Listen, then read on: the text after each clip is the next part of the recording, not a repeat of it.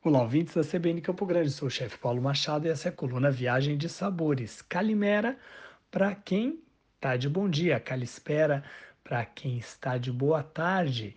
Eu estou hoje na Grécia, na capital desse país, Atenas, para contar para vocês de sabores muito deliciosos que eu estou degustando aqui nessa região importantíssima para a gastronomia, que é o Mediterrâneo. Essa dieta que tem por base pescados e o azeite de oliva.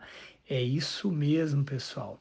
E a receita deliciosa que eu trago para vocês hoje é uma batata que ela é cozida e ao mesmo tempo também assada com limão siciliano aqui no caso.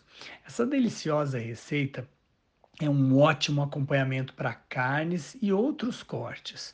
E no tempero, como eu falei para vocês, vai bastante suco de limão. Olha, anota aí os ingredientes. Você vai usar seis batatas com casca, dois limões sicilianos, o suco desse limão, orégano a gosto, azeite a gosto e sal também a gosto. Como é que você vai preparar? Você vai pré-cozinhar a batata e aí depois de cortada, você pode cortar ela em quatro na diagonal, você vai colocar numa assadeira e deixar que ela é, fique bem assim espalhada nessa assadeira para dar a oportunidade de entrar com bastante azeite de oliva, sem economizar. Vai colocar então orégano, o sal, espalhando ali bem, e bastante suco de limão.